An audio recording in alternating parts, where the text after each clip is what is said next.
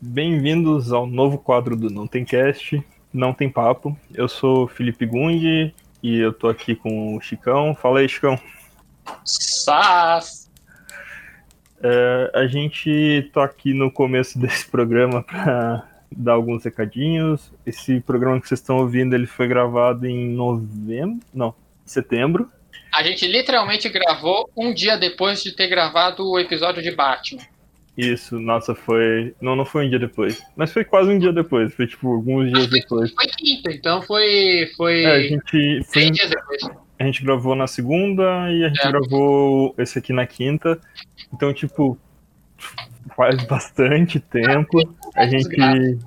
É. É, e ele tinha ficado na gaveta por um tempinho, até que a gente decidiu resgatar ele como parte de um novo quadro, que é o Não Tem Papo, que vai ser, ao invés de todos os participantes do Não Tem Cast, vão ser apenas duas pessoas conversando sobre uma coisa mais específica, um- algum produto de mídia específico, um filme, uma série, nesse caso aqui um álbum, a gente decidiu fazer um faixa-faixa. E eu espero que vocês gostem. E espero que vocês gostem desse novo formato. E você quer falar mais alguma coisa, Chicão? Ah, é certeza que vocês vão gostar, galera. Porque assim, você gosta do Cast? É claro que você gosta. Você ama a gente, a gente é gostoso, a gente é delícia. Você adora a gente, adora as nossas noias, as nossas maluquices. O Não Tem Papo é basicamente o Não Tem Cast Pocket. Por hora, ele até agora não atrapalhou nada na, na nossa programação, vai só acrescentar. Vai ser um programa mais acessível para você mostrar para seus amigos, fazer aquela divulgação da hora com mais facilidade, porque é claro, não é todo mundo que é tão nóia quanto a gente para curtir programas de duas horas e meia. E o Não Tem Papo faz parte do nosso projeto de dominação mundial. Não tema, porque vocês vão ter muito da gente ainda e vai ser uma delícia. É isso aí. É, Só mais um recadinho. Eu explico no... durante o programa a história da minha falecida amiga Mari. E eu queria dedicar esse programa para ela, que a gente já faz mais de um ano que ela faleceu. Mas ela ainda continua sempre em nossos corações. F no Espero chat. que- Espere, é, press F to pay respect, né? Espero que vocês curtam o programa e é isso. Aproveitem. Falou.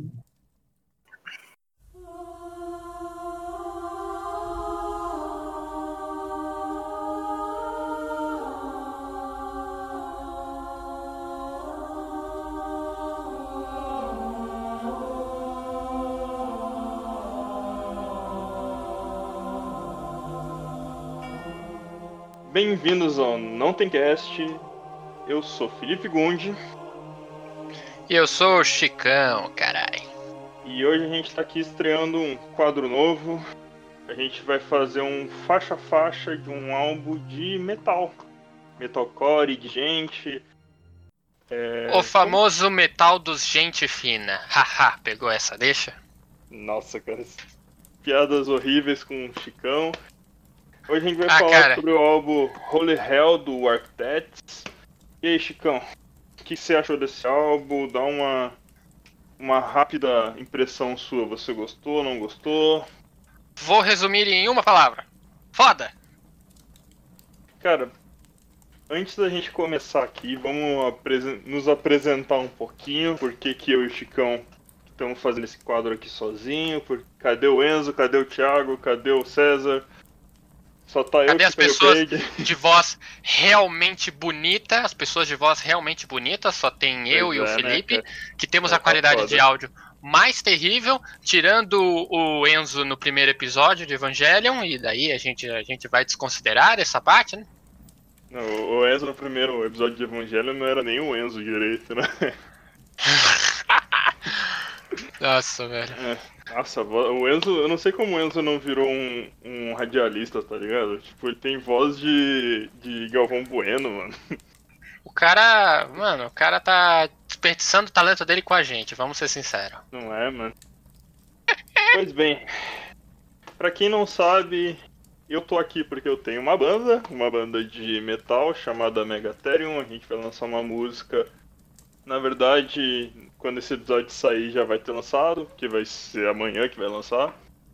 Procurem-nos no Spotify.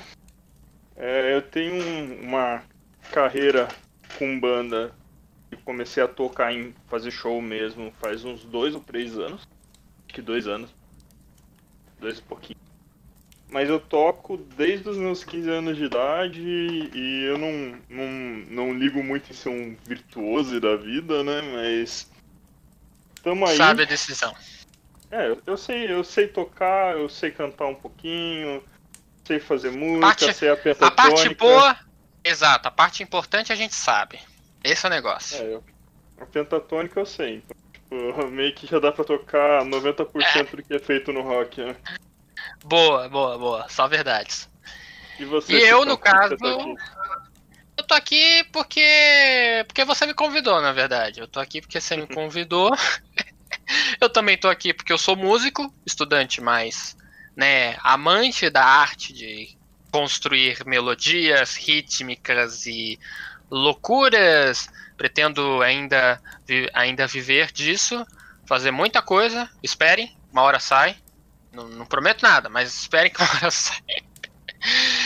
E tipo, o, o Felipe, tipo, tinha, grava, tinha uma- acabado de gravar o episódio Batman.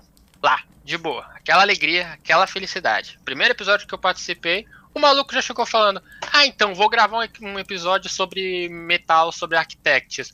Daí ele falou: Quer participar? Daí eu falei: Sos. É isso. Por que não, né? Por que não? Pandemia, só tudo que eu tenho que me preocupar é com a faculdade com a minha cachorrinha. Vou fazer, vou fazer os potes com os, com os leleque. E então, Chicão, é... você conhece com de gente? O que, que você tinha escutado antes do Arquitetos? Cara, de gente, eu comecei a ter contato com graças à influência do Silas Fernandes. Bom, eu estudo, né, tentando tentando contar um pouquinho do meu contexto. Eu estudo guitarra há mais ou menos três anos. Eu tô atrasado, com certeza, mas que pena. É, é para isso, é para isso que eu vim a este mundo. Então, então eu, eu descobri invariavelmente me antenando me aproximando do ambiente da guitarra e de músicos, eu conheci o canal do Silas Fernandes, que é provavelmente o cara que mais me ensinou coisa de, de equipamento de guitarra, produção, pedais, amplificadores, é, tipos de sonoridade, como fazer umas maluquices aí em, em estúdio. Canal do Silas Fernandes, o Rig on Fire, canal excelente, por favor. Se você é guitarrista e não, não, não tá inscrito nesse canal, você está errado. Ninguém te contou, mas você está errado. O canal do Silas Fernandes é muito bom. Eu, o cara é divertidíssimo, muita gente boa, entende tudo de produção musical. É, já produziu várias bandas, já foi técnico de guitarra do Raimundos, é um cara da, da, da época dos anos 80 lá do, do Metal da Baixada, é o cara que é brother do André Kisser e do Kiko Loureiro, só. E tipo, Só, né? velho, só, só. É, só pra você ver. Então eu tive um contato de metal mais profundo com ele, porque antes eu já conhecia Linkin Park, System of a Down, porque quando você é adolescente revoltado, você precisa ouvir essas coisas, né? Vamos concordar que é o básico para você estar correto na sua adolescência, sendo você um, um sujeito branco do sexo masculino e heterossexual, você precisa ser um ter a sua fase de metaleirinho. Essa fase passou Mas tá pra mim. eu- né, cara? É, cara, É. o negócio é. O negócio Agora é complicado. é mais voltado pro, pro trap, sei lá. Ah, rap. cara, é, tipo. Não, é, o rap sempre teve por aí e tal, mas ele cresceu muito nos últimos anos. E o trap ficou uma coisa. Ficou uma opção mais alternativa, tá ligado? Os caras que fazem trap, eles têm uma vibe diferente. Eu gosto bastante de trap, É, só pra até dizer. O, o, trap tem, o trap tem muita cara dessa geração, né? A gente não tá aqui falando de trap, mas a gente pode falar de trap um dia, né? Por que não? Sim, Mas o com trap certeza. tem, tem muita estética da, da geração atual. O negócio combina bastante com a adolescência hoje em dia. E eu, e tipo, e me conectei, né, me conectando com o mundo da guitarra, porque eu não sou, pra quem não sabe, eu não sou um cara do metal. Então, assim, talvez eu até fale umas asneiras, talvez, mas é porque eu sou um cara do blues rock, é nem blues nem rock, é blues rock. Eu sou fã de Stevie Ray, Vaughan, é isso. Sou do jazz e do R&B black music. Eu sou um cara bem mais pop que o, que o nosso querido, queridíssimo Felipe, que está aqui para nos dar a, a luz sagrada e trevosa do metal. Au. O Cara, melhor do carnaval. Eu, eu vou, vou dar um, um pouquinho do que eu conheci, de como eu conheci o Diante e tal. Eu, então, eu gosto de metal desde que eu escutei Angra, quando eu tinha meus 13, 12 ou 13 anos. Que um amigo do meu pai me deu um pendrive cheio de música e nessas músicas tinha uma das minhas bandas favoritas de hoje, que são Angra e o Nirvana. E mais algumas também, algumas eu gostei, outras ficaram para trás, mas passei. A vida é assim mesmo. É, eu comecei a ouvir Angra, que eu já comecei ouvindo metal nacional, então parabéns pra mim, né? Boa. Valorizando o nacional, tem que ser assim Exato. mesmo. É, eu comecei ouvindo Angra, daí do Angra eu fui indo pra umas drogas mais pesadas, né? Tu começa na maconha acaba no, no combustível de avião, né? E quando eu entrei pro ensino médio, na verdade, quando eu entrei pro segundo ano, que eu come- conheci uma galera que, que gostava bastante de metal, comecei a frequentar a cena em São Luís do Maranhão, que inclusive tem uma puta cena do metal, pra quem não sabe, eu morei em São Luís por seis anos. É, e tem uma puta cena de metal lá, tem muita banda boa. Se você gosta de metal, cara, dá uma procurada. Jack Devil, Alchemist, do meu querido amigo Daniel, cara que me ensinou tudo que eu sei sobre baixo, sendo que ele é Boa. guitarrista. E, É tudo lá, é tudo lá. É baixa, guitarra, é violão, é é, Pegar- ele me ensinou muita coisa, cara. E- e, chicote. tipo, é, triângulo.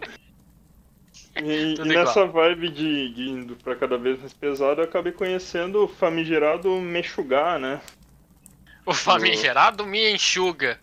É, famigerado Me Enxuga, Bleed, que é a única música que eu consigo escutar deles até hoje, praticamente. É, Os caras ah, eles, sem eles noção. têm músicas boas, cara. Eles têm algumas músicas muito boas. Mas, Os mas cara da- Bleed, aquele mano. riff de metralhadora é muito bom, cara. Os caras. Não, os caras mais doentes que existe do metal são os caras da Suécia e da Noruega. Não tem como Sim, exato. competir. É bizarro, velho. Daí, com, com o Menchugar, eu comecei a, a explorar mais o Djent, né? Fui pro Gojira, que não é bem Djent, mas tem um pouco dessa vibe progressiva. Fui pro... como que é o nome? Contortionist, que é, é muito bom. Contortionist é do caralho. Fui explorando até que um dia eu tava lá no YouTube e ele me recomenda uma música chamada Doomsday. Eu achei o nome muito foda. Fui dar uma olhada. E é por isso que a gente tá falando desse álbum hoje, né? Olha É, só. Como o então- mundo é pequeno, não é mesmo? Pois é, né, cara? Então, pra quem não sabe, Architects, eles são uma banda fundada, se eu não me engano, eu vou até confirmar na Wikipedia aqui, em 2004, exatamente. 2004. E eles estão nativos até hoje, eles fizeram bastante sucesso, um sucesso relativo, na verdade, né? Na época do metalcore, quando o Bring Me The Horizon tava mais em alta e tal. Eu acho que depois do, eu acho que depois do Slipknot, mano, eu acho que é, deu uma baixa fogo no, no metal, sabe? Tipo, eu acho que isso seria Depois- invariável. Depois do emo, né, cara? O emo, ele, ele é, deu um ficou. O emo ele, ele pegou um pouquinho do, do metalcore, que tava bem relacionado ao emo, mas depois que caiu, tipo, caiu tudo relacionado a rock, e nunca mais o rock foi o mesmo depois do emo. É, cara, eu- cara, eu- Se o você My é emo- Romance é uma das minhas bandas favoritas, cara, e tipo, eu gostava bastante da fase emo. assim. Ah, não olha pra mim não, que eu não. Eu sou cabeludo, mas não. Eu tenho uma franjona aqui, mas eu não fecho muito bem. Eu sei que, tipo, tem umas músicas. Eu sei que, a- que musicalmente teve, foi uma cena muito interessante, cara. E, e acabou proporcionando muito do que a gente tem hoje. Mas, meu amigo, eu, eu acho que. O problema do, do, do, do emo foi o fandom, tá ligado? Eu acho que é o mesmo problema que o K-pop tá tendo hoje, cara. Eu tô Cara, errado. Eu, eu, Eu tô errado. Olha, pra, olha, olha Não. bem no fundo dos meus olhos. Diga que eu tô Cara, errado. Sendo, sendo bem sincero, eu, eu acho que é aquele preconceito que a gente tem por jovem, mesmo jovem ter preconceito com jovem, né? E tanto emo quanto K-pop são coisas muito, muito ligadas à adolescência, né? O emo, principalmente. Exato. Porra, o emo falava, tipo, teenagers do My Chemical Romance. Escuta teenagers que definiam o emo, cara. E mas a gente não tá aqui pra falar sobre emo, mas eu vou falar mais um pouquinho. Porque eu gosto do emo. Eu fui conhecer emo depois de velho, cara. Tipo, eu não, eu não gostava do emo na época do emo. E depois eu comecei a ouvir emo e, tipo, eu gostei pra caralho do que eu ouvi. Eu não gostava mas- do emo na, na, na fase do emo e eu não gosto de emo até hoje. Cara, eu acho que você der uma, uma chance pra algumas bandas. Se eu der uma chance, eu tô ligado que eu vou ouvir muita. Não, as É. bandas eu acho que eu ouvi- vou ouvir muita coisa boa, mas vai, cara.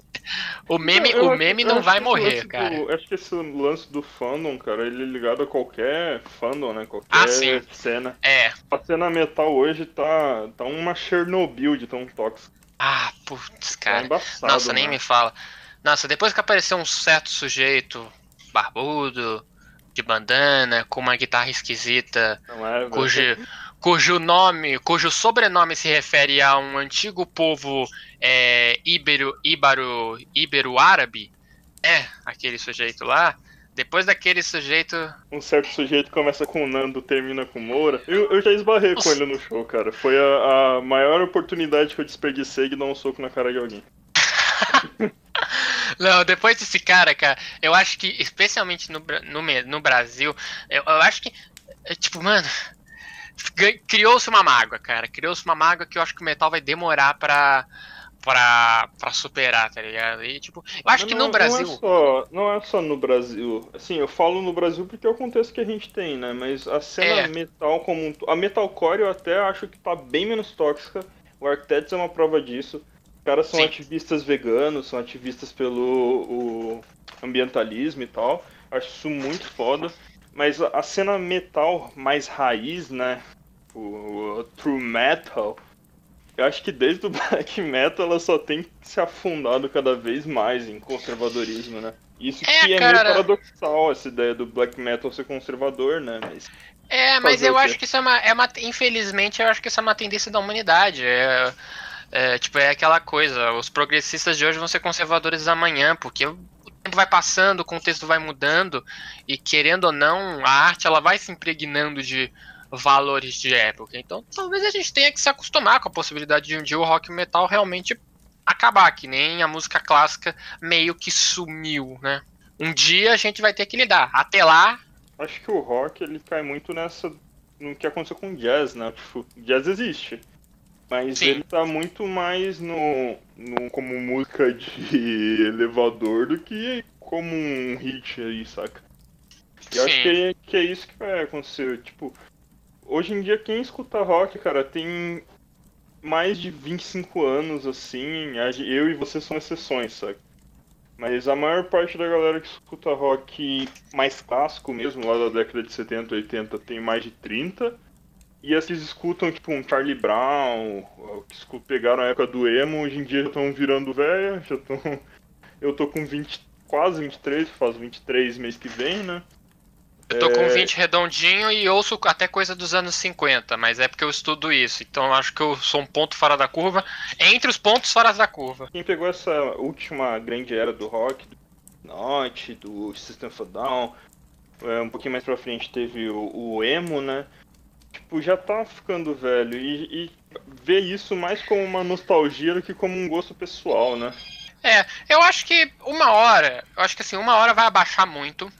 E se assim, seguir a tendência, por exemplo, que o jazz seguiu, porque agora, tipo, o jazz, tipo, tá meio que voltando na cena do lo-fi, do do chill-fi, lo-fi hip hop, essas cenas, tipo, a gente pode citar é, o, o Polífia, pode citar o o Matheus Assato aqui do Brasil e dentre outros guitarristas que estão trazendo um- uma linguagem que questiona muito né, o status quo de distorção pesada e maluquice shred do, dos anos 80 pra cá e que pega um bagulho lá da raiz do blues, do jazz, os caras misturam com R&B, um rock um pouco um, alternativo e uns prog de vez em quando e sai umas coisas muito nova, muito refrescante que se encaixa muito no contexto que a gente vive hoje em dia, que é um contexto de hip hop. Vamos, vamos combinar que assim, é 2015 pra frente, quem manda é o rap. Né? Quem manda é o rap. Graças a Deus, eu assim, eu, eu, eu fico feliz que isso esteja acontecendo. Eu acho que assim como o rock, o rap vai ter sua queda. Tem muita coisa boa sendo feita no rock, no, no rock, no rap, né, cara? Yonga, tem Nossa. o Rock Sereia, tem o, o César MC, ele anda meio sumido, cara. Eu acho que ele lançou uma música, mas a última boa mesmo foi o Canção Infantil. O... Sim. Depois disso, nunca mais me lembro dele. É, ele tem tem, tem bastante coisa boa sendo feita no rap. Tipo, eu, eu ouço mais como um, um estrangeiro, né? Tipo, eu não, não me aprofundo muito. Tem Ah, umas sim. músicas que eu gosto pra caralho. Tipo, Não, é, a gente- viciado.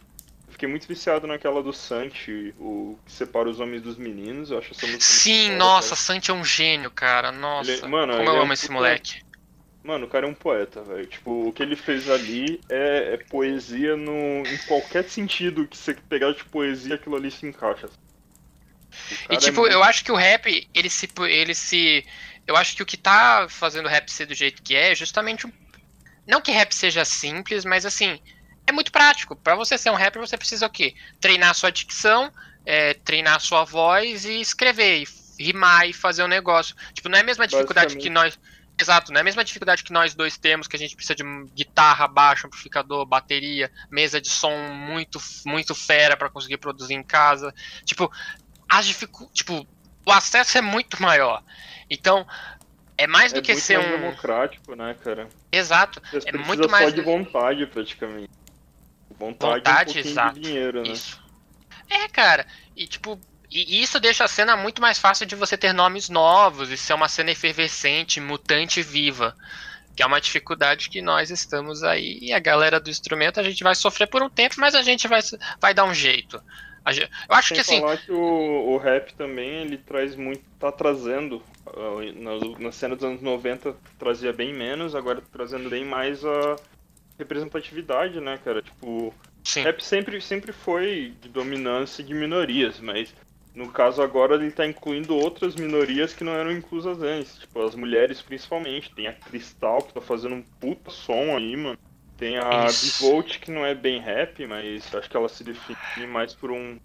Ela tem uma É, pegada mais RB, mas ela pega bastante. Ela é mais puxada bem né? pro R&B. É. Enfim, E- tem, tem muita mulher fazendo coisa boa aí, velho. Mas vamos. Muito grupo tá LGBT fazendo. Sim, mano, sim, muito grupo LGBT também. Tem, tem, cara, eu acho que o rap é democrático por essência, mas a gente tá aqui pra falar de um estilo que não é democrático por essência, direto. Que não é democrático, que é difícil pra caramba de tocar, que é difícil pra caramba de e, cantar. cara, eu acho, eu acho que isso ainda é- entra na questão da, demo- da democratização, né, cara? Tipo, Sim. Porque eu conheço uns caras que eles são, tem uma banda de. Conheci nessa, nessa vida de fazer show todo final de semana.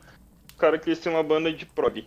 Prog clássico mesmo. Os caras fazem cover de Dream Theater, de Symphony. X e tal. Já não Mano, gosto desses caras. Já não gosto desses Cara, caras. pior que eles são gente boa pra caralho. É, cê- Imagino. se, imagina que os caras sejam Se estiverem curiosos aí, é a banda Aventure, com um H depois do T. Eu acho que eles têm música no Spotify, mas eu não tenho certeza. Eu sei que eles têm no YouTube, mas no Spotify eu não sei. É, mas, e, tipo, os caras, eles destroem, saca? O, ele, direto o baterista deles, ele posta uns vídeos lá. E, mano, a bateria do cara é do tamanho do meu quarto, velho. então, tipo, como, como que isso vai ser democrático, saca? A bateria dele custa uns dá. 5 mil reais muito fácil, cara. Tipo, 5 mil reais chutando baixo, saca? Como Nossa. que, como que alguém vai pagar 5 mil reais numa bateria? Como que alguém vai treinar, sei lá, 5, 6 horas por dia pra conseguir executar Exato. a- uma música do Dream Theater, saca? Tipo, Não é um Nossa. estilo democrático, cara. E o de gente, ele é um estilo muito técnico. Então, Muito. por ser um estilo técnico, ele acaba ficando. Além dele não ser democrático, ele acaba ficando mais pro escanteio, né? E ele é meio que uma pérola ali que só os fãs gostam e tal. É, uma, é um nicho, é um nicho bem bolha mesmo. E eu, É. Mas assim, eu acho que uma preocupação que eu, como instrumentista, não- já não compartilho mais, que muito fã de rock e metal tem e vai continuar tendo por um tempo, mas é uma questão de entender o contexto que a gente vive. Sempre vai ter espaço para os instrumentistas virtuosos ou, ou menos, para baterista, para guitarrista, para baixista. Sempre vai ter espaço para todo tipo de instrumentista, porque a música ela, ela nunca ela nunca vai se se, se auto eh, por se autopodar. Ela nunca vai tipo tipo não, porque as pessoas têm gostos diferentes e as coisas vão se autovalidando com o tempo. É, o rock e o metal, eles tiveram décadas de autovalidação e já está provado o o que dá para fazer. É um. Sabe? Então, tipo, o que tá acontecendo agora é uma baixa, até porque o mercado mudou e agora o espaço é muito maior para muitos mais estilos. E eu acho que por isso que eu, que eu fiquei tão fascinado por gente, por isso que eu gostei tanto de Architects, porque é uma coisa extremamente específica, bem de bolha tal, mas é um negócio que eu, eu tava a gente, que a gente tava falando antes, que eu falei para você antes da gente começar a gravar, que assim, eu imagino Architects é, tocando numa rádio pop, assim, na mesma fita que foi o Slipknot, tá ligado? Batendo, batendo a Billboard junto da Ariana Grande, por exemplo. É um negócio que eu imagino, é, porque. A Royal Beggars desse álbum, ela já começa com uma vibe meio pop, né? Então, a Royal Beggars acho que é a terceira música. É, acho que é quarta, na verdade. Não é quinta? Sexta? Eu tô. Uh, não é tão... eu, tô com, eu tô com a playlist aqui aberta no Deezer, mano. É, é sexta, cara. É a sexta, cara. É Dead's Not Defeat, Harry After, Motor After All, Holy Hell, a Dementia e daí o Royal. E daí o Royal Holy Beggars. Né? Errei rude agora. Mas a Royal Beggars, ela foi acho que o terceiro ou quarto single deles. Acho que foi o terceiro e o quarto foi Modern Misery. É, eu acho que dentro desse sistema de singles ajuda bastante aos caras se Sim. irem mais pra frente, tá ligado? Esse álbum ele meio que surgiu de um single, né? Tipo, o primeiro saiu a Doomsday em 2017. É, eles não tinham, não tinham anunciado o álbum nem nada. Depois eles anunciaram o álbum. É, eu, eu acho que tá. Já aproveitar esse gancho para falar um pouquinho desse álbum. Esse álbum ele é um álbum de 2018, ele é o oitavo álbum do Architects. E ele veio para marcar uma nova fase após a morte do, do guitarrista. Pera aí, eu vou pegar o nome dele porque eu não sei falar o sobrenome do cara, mano. F no chat, já, já deixamos ah. aqui marcado o nosso F pro chat. Tom Sirley. É, esse álbum ele, ele surge para marcar uma nova fase depois da morte do guitarrista Tom Sirley, que era irmão do do baterista, do Dan Sirley. Ainda tá na banda. E o Tom ele era o principal letrista da banda também. Ele compôs o penúltimo álbum inteiro sozinho, praticamente. Caraca. E. É, o cara era muito foda, cara. Tipo, ele era realmente bom. O, o penúltimo álbum deles, o Our Gods. Our God Have Abandoned Us, que é um da capa branca. Mano, ele é muito bom, cara. É muito bom mesmo. É, mas infelizmente ele morreu com, de câncer câncer de pele, eu acho. E daí ele tinha começado a compor a Doomsday, que foi o primeiro single da, desse álbum. Ele tinha começado a compor, daí ele infelizmente faleceu.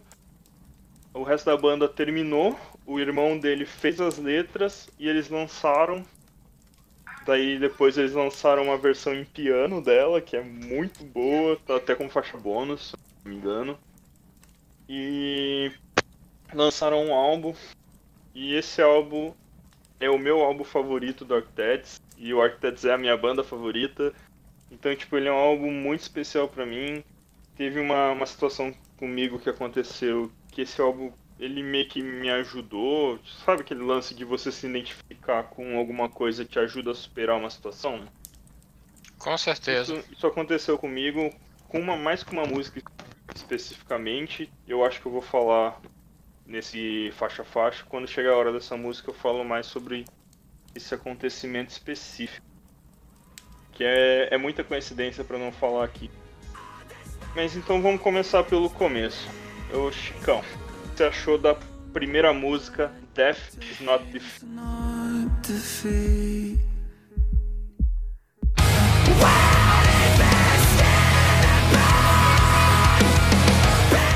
Cara, logo de cara, acho que minha música favorita, acho que a, a música mais equilibrada, a relação vocal, divisão rítmica e riff de guitarra e as ambiências eletrônicas que vão marcar muito o álbum, tentando trazer um pouco do meu viés musical para cá. Compasso composto. Muito compasso composto nesse álbum. Né? Na Death Note Defeat eu senti bastante. É, até um pouco de. Tipo, as músicas, as músicas em si são tão aceleradas que é até difícil de você entrar na contagem delas. Mas, tipo, você sabe, você sente só pelo, pela forma que ele canta, ele canta uma, tipo, orações muito compridas, tá ligado? Um negócio, tipo, tipo muito discorrido, muito bem, bem, bem articulado e que casa bem. Então aí você já sente um compasso composto batendo aí, talvez um 6 por 8 eu achei essa música. Eu acho que essa música tá num 6x8. Eu tentei ouvir várias vezes para tentar pegar o compasso, é mas eu desisti. Nossa, não dá. Músicas, cara, o, cara não, gosto, não, dá. Eu, essa música eu acho que foi a minha favorita durante muito tempo é, do, desse álbum, né? Tipo, quando, logo quando ele saiu, na verdade. Eu acho que eu, tipo, eu já tinha ouvido só Doomsday, os outros singles eu não tinha ouvido. Ela saiu como segundo single, eu acho, mas eu não tinha ouvido ela. Daí eu, quando saiu o álbum, comecei a escutar, eu me apaixonei por essa música. Depois saiu a versão de, dessa música, que é a Spotify Singles.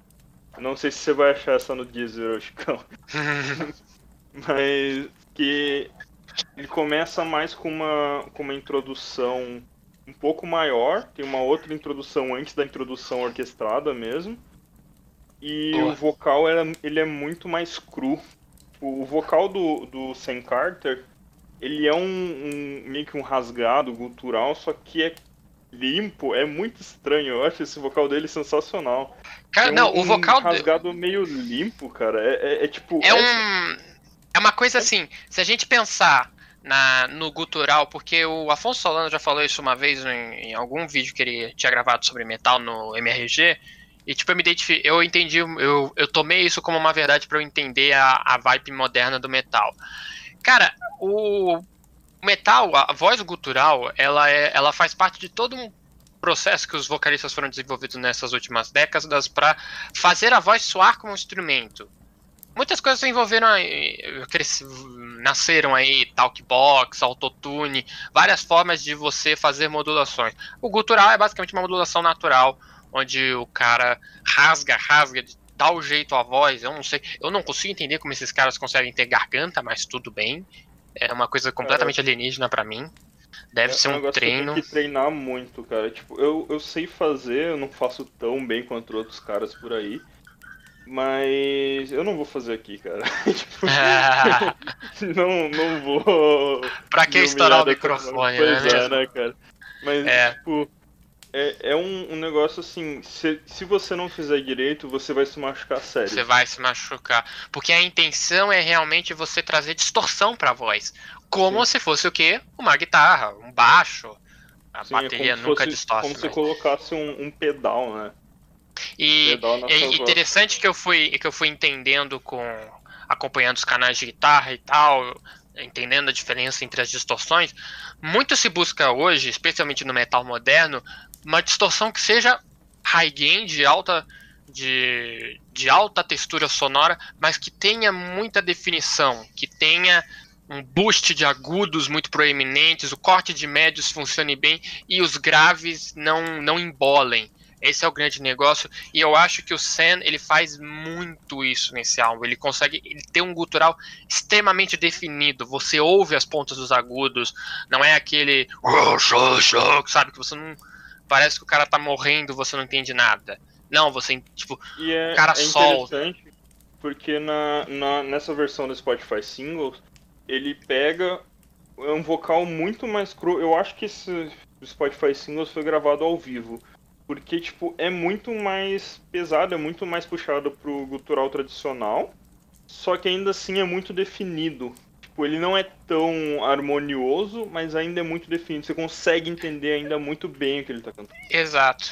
E eu, eu, por exemplo, não consegui entender nada, mas é porque eu sou leigo. Perdoem, revelem, eu sou leigo. E, e... e o interessante dessa música é que ela é uma continuação.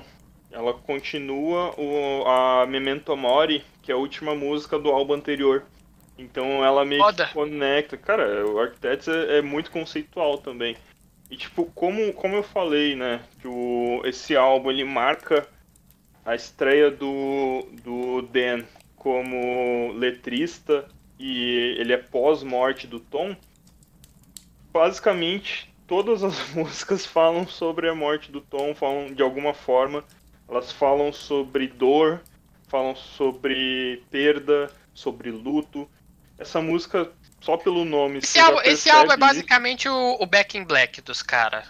É isso. É mais ou menos isso. Só que eu acho ele muito bem construído, cara. Tipo, liricamente. É. Ele, ele, não, fica, ele não fica repetitivo, saca? Não fica suando. E quando soa repetitivo, meio que é intencional para dar uma, uma, uma, um ar de complemento, né? Pra é, dar porque... uma conexão entre as músicas. Eu ia falar isso, eu ia falar isso. Eu acho que esse álbum, com todas as qualidades musicais que eu senti, é, eu acho que ele fica um pouco mais repetitivo. Para mim, eu senti assim, muitas músicas são parecidas em vários trechos específicos. Lógico que não é igual, lógico que eu, que eu mesmo ouvindo conseguia diferenciar, não, tá, a harmonia vai para cá, a melodia faz uma volta assim, mas tipo, é que eu acho que isso é muito da linguagem, cara. Eu, isso entra um pouco, talvez um impedimento pro que pro, para que o metal seja assimilado com um pouco mais de, de gosto, porque hoje as pessoas gostam de consumo chill e um negócio que, tipo, velho, as pessoas querem muita coisa e muita coisa que seja diferente o bastante. E talvez esse álbum sofresse nesse sentido. Mas é como você disse, eu ainda acho que ele é um puta álbum pra ouvir em linha mesmo, porque você, você consegue pegar as diferenças, as nuances. Você tem as músicas que são mais cruzonas, você tem as músicas que tem mais presença de synth, de ambiência.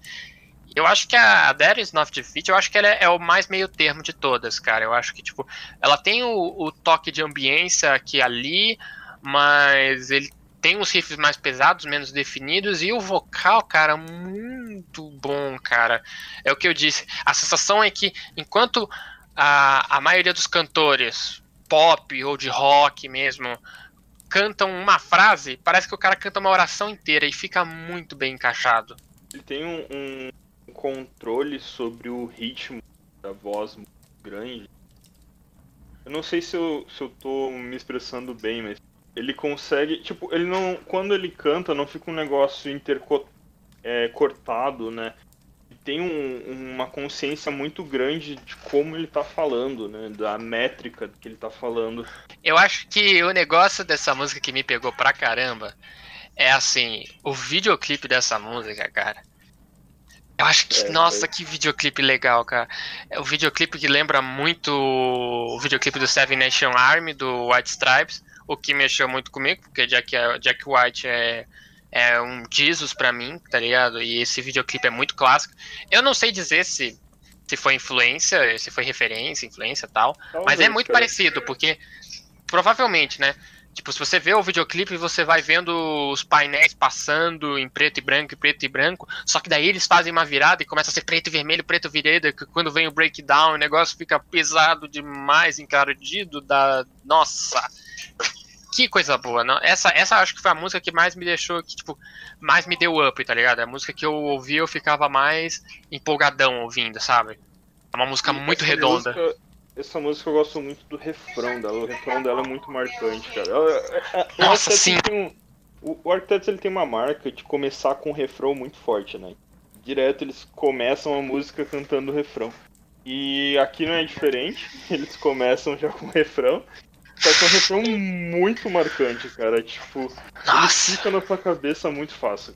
Não, os, os refrões são, são, são um negócio desse álbum, tá ligado? Tipo, é, me lembrou muito Sleepk, claro, com as devidas diferenças, porque os refrões do Sleepk são geralmente refrões mais, mais, mais limpos, tal, que é quando ele começa a ter um apelo mais pop cantando. É, aqui, os... ali na época do Psychosocial, né? esqueci o álbum. Sim, o Psychosocial é isso, basicamente. É a fórmula que o Slipknot fez pra bater a Ariana Grande com death metal. É isso. Os caras é um gênio, vai se ferrar. É, sempre é sensacional, cara. Vamos é pra isso, cima da música, então? Nossa, por favor. Outro cara, videoclipe é... foda. Eu, eu quero começar aqui, After, falando que, tipo, eu, eu não sei se ela é minha música favorita desse álbum, porque a Doomsday tá ali empatada, mas eu acho que a Hereafter ganha, porque ela tem um lance muito pessoal comigo. Tipo, Oxicão, você com certeza lembra do dia que anoiteceu aqui em São Paulo, 3 horas da tarde, certo? Fica. Você lembra, né? Nossa, queria esquecer. Cara, nesse dia eu tava indo pra um funeral de uma amiga que morreu de câncer. Ela. Eu não, eu não esperava que ela fosse morrer. Eu, eu não era muito próximo dela quanto meus outros amigos, mas. A morte dela me marcou muito. Tipo, é uma coisa que eu carrego até hoje como meio que uma lição, assim, de aproveitar as pessoas enquanto elas estão aqui. E ela era mais nova que eu. Bem mais nova que eu, ela tinha uns 18 anos, se não me engano. E ela Nossa já tinha senhora. tido câncer. Ela tinha tido câncer já. E ela tinha se recuperado. Só que ele voltou. E o prognóstico era positivo, mas quando ela, ela faleceu, eles viram que não era tão positivo assim. E que era Nossa. inevitável, saca? Tipo. E nesse dia foi o dia que o céu ficou preto em São Paulo, cara. E a Harriet, no refrão dela, ela fala Now the skies are being blacked out.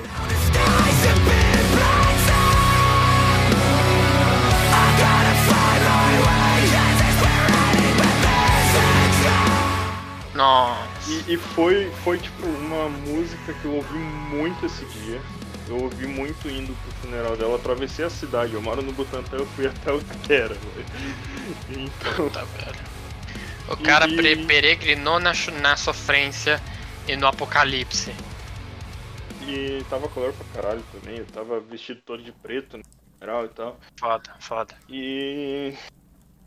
E, mano, é, ela é uma música que fala, tipo, muito sobre, sobre isso, saca? Sobre a perda, sobre. Ela, ela tem mais, na verdade, um ar sobre a superação.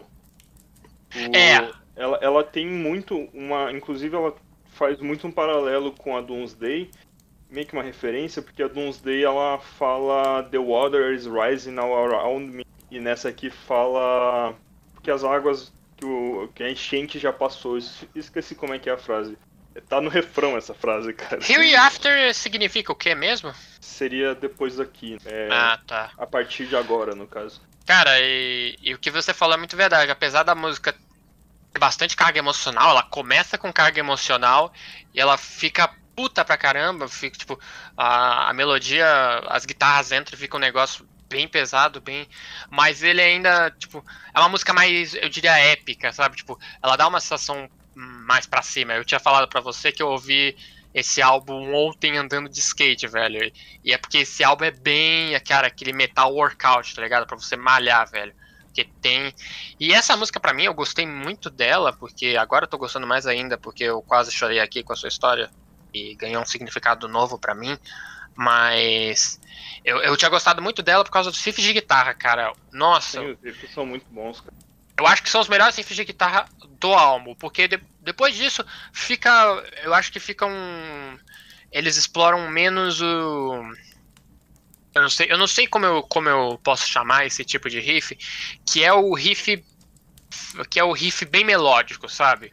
Tipo, não é só o acorde sendo tocado com os ligados para inter, interligar o, os acordes e e as divisões rítmicas. Não, são frases muito mais, tipo, aquela pegadinha de solo, sabe? É mais melódico, entende?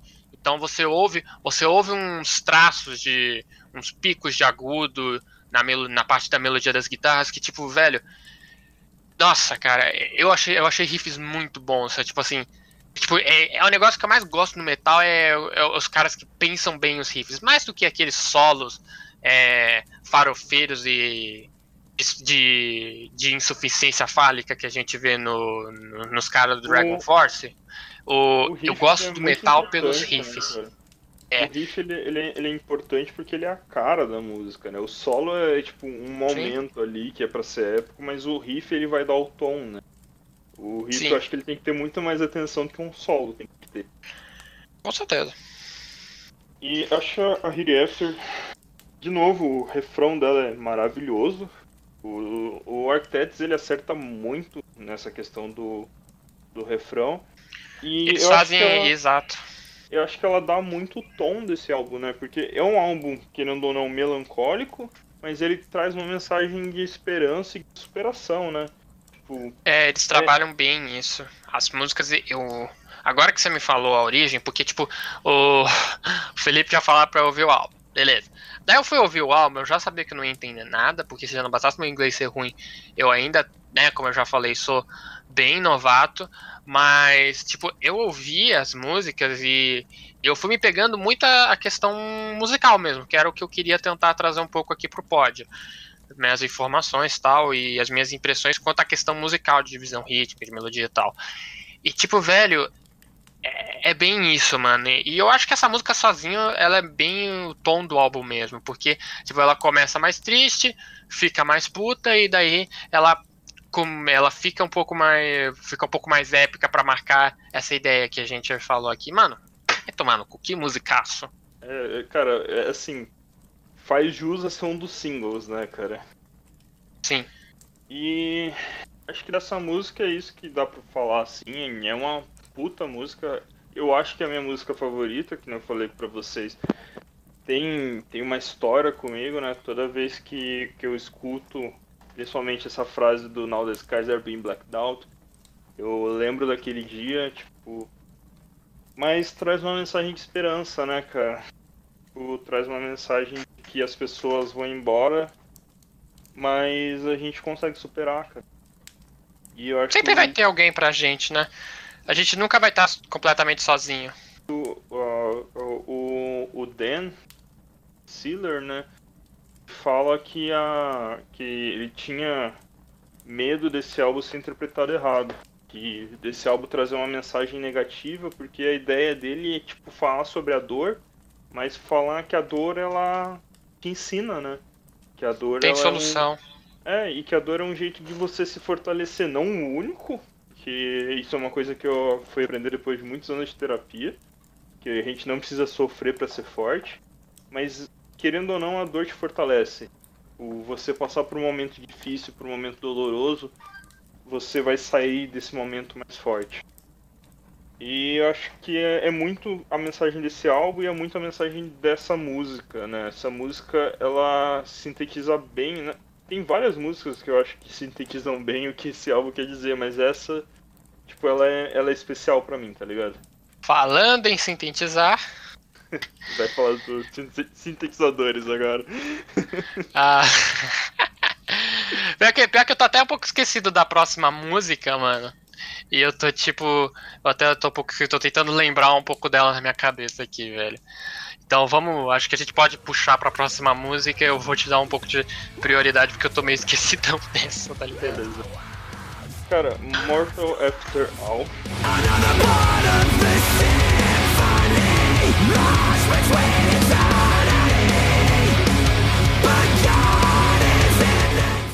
Mortal, apesar de. É uma, é uma música que, assim, de novo, refrão maravilhoso. Eu vou falar isso de todas as músicas, cara. tipo, Não, tranquilo. Eu vou falar de todas as músicas dos compassos compostos e tal. Então uhum. a gente vai se repetir muito aqui porque a gente também não é exatamente especialista, né, galera? Vamos combinar é, que vocês é. também estão esperando demais a gente a gente tá falando aqui de um álbum que a gente gostou, né? Não estamos fazendo uma puta análise profunda, a gente só quer comentar um pouquinho. Mas a Mortal After All, ela é uma música. Cara, eu, eu acho que o mais importante dela, tipo, ela é bem no, no musicalmente falando, ela é bem no estilo do álbum. Tipo, não tem, não Sim. traz muita coisa de diferente. Refrão esse, esse álbum é bem redondo mesmo, né? É, ele, hum. ele não traz muita inovação dentro de si mesmo, né, cara? É, tipo, mas eu acho que em, termos de, de lírica, né, em termos de letra, de significado, essa música ela ganha um, um pouquinho de destaque, que ela sai um pouquinho do tema principal de luto, não tanto assim. Ela ainda fala bastante sobre o luto, mas ela tá mais disposta a discutir mortalidade, tipo o ser mortal, né? Tanto é que o próprio nome da música é Mortal After All, né? Mortal apesar de depois de tudo, apesar de tudo. Mas é um pouco é um pouco daquela vibe tipo Carpe Diem, tá ligado? O tempo tá passando, é Sim. bom você viver. Okay. Exato, é, é, é, mais ou menos isso. Tipo, e ela, ela fala que não é necessariamente ruim ser mortal, né? Acho que a, a frase mais mais forte, eu acho que inclusive essa música tem o começo mais forte de todos Não, tem uma, uma mais pra frente que é mais. Mas ela fala muito do. Uma, metaforicamente do fogo, né? Fala. The fire at the gates is our saving grace. O fogo nos portões são a nossa graça salvadora. Remember, we are born to burn. Lembre-se que nós somos nascidos para queimar. E tipo, isso não é necessário. Isso traz uma vibe e que a mortalidade ela não é uma coisa necessariamente ruim. E isso conversa um pouquinho com Death's Not Defeat, né? A, a, morte não é derrota, tipo. tipo isso. Me explica uma coisa, é, tô curioso agora, você que é mais ligado na banda. Tipo, qual é o negócio, assim, eles têm algum posicionamento religioso e tal? Eles são crente, ateu, como é que é o negócio? Cara, pelo que eu vi, eu acho que que eles têm uma, eles não, eu acho que eles não têm uma vibe cristã. Eu não, eu realmente não sei dizer se eles são cristãos ou não, se eles são ateus, mas eles trazem muito uma postura mais menos, se for cristã, bem menos conservadora do que é um deus, saca? Tipo, em algumas músicas, por exemplo, eles falam, inclusive nesse álbum, eu não vou lembrar a música agora, talvez quando a gente chegue nela eu lembre, mas eles falam God is in the details, né? O, God, o Deus está nos detalhes. Os detalhes. Ele, eles têm uma, uma música do álbum anterior que chama Nihilist, que fala I saw God clutching a razor blade, saca? Eu vi Deus segurando uma, uma navalha. Ah. Eu, eu não sei dizer, cara. Eu realmente não é, sei é, é, porque assim, eu como ateu, né? Eu não me senti nem um pouco ofendido com, a, com esse álbum. Né, assim, já, já ouvi álbuns de metal que, sabe, tinham aquele apelo meio religioso, sabe, tá ligado? Aquela coisa que te deixa um pouco. Mas, tipo, não senti isso aqui. Eu senti a vibe desse álbum bem filosófica e existencialista. Acho Sim, que eu... eu, eu... É bem isso, eles são bem existencialistas tipo, não necessariamente nihilista, né? Eu acho que eles vão longe de ser nihilista. Não, o nihilismo é, é, é o anti-existencialismo, por, por Sim, definição então, de, do próprio Nietzsche. Eles são então... muito. Eles têm muito essa vibe da, da existência mesmo. E eu acho que eles acreditam aqui numa vida após a morte. Pelo tudo que eu escutei nesse álbum, acho que eles estão falando que a morte não é necessariamente o fim mas eu não, é. não acho é que, muito, que é. seja a única visão que tá no álbum, saca?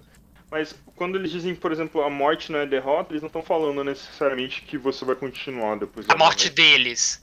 Podem estar é. tá falando do contexto da morte dos outros hein, e como você lida com isso. Então, é, é foda porque é difícil você, quando, quando uma obra tem um texto tão, prof, tão profundo assim, tão carregado de simbolismos e e, e, e coisas filosóficas, é pouco difícil você separar o que é o que sabe o que é do autor no seu dia a dia porque já é difícil a gente, a gente diferenciar o autor da sua obra mas é mais difícil ainda a gente diferenciar o que no autor o que no, na obra é do autor no dia a dia dele e o que na obra era do autor naquele momento tipo uma, tipo, uma brisa que ele estava tendo específica, que não necessariamente ele pratica no dia todo, mas é um negócio que, que ele pensou com, com a, o caráter e a personalidade dele, as ideias que ele tem.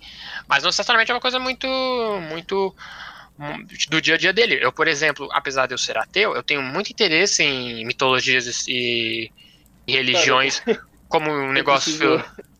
Eu preciso me corrigir aqui, cara, porque eu falei essa frase do The Fire at the Gates, eu confundi a música. Essa frase é da próxima música, não é dessa. Porra! Olha o cara! Agora mas, a gente tá. Mas, cara, agora isso, a gente foi pro não, Isso não, não, não muda o que eu falei da Mortal After All. Ela continua tendo um significado muito forte sobre a mortalidade, cara. Que gafe, velho. Se você já ouviu esse álbum, pode me xingar no Twitter, eu não me importo, depois dessa mereço, cara. Está aberta uma campanha para comprarmos um bloquinho de notas pro Felipe. Um bloquinho daqueles bem organizados, tintim pro tintim, para os próximos faixa faixa, ele botar a faixa e as anotações. Faixa as anotações. De uma forma que ele não confunda, porque eu, eu tô sentindo muito que você tinha um bloquinho aí, meio capenga, que você pulou o olho sem, sem perceber. Cara, enfim, velho. Eu acho que depois dessa a gente já pode até passar pra próxima. Vamos, pelo amor de Deus. Que nem. Cara, essa Holy Hell, mano.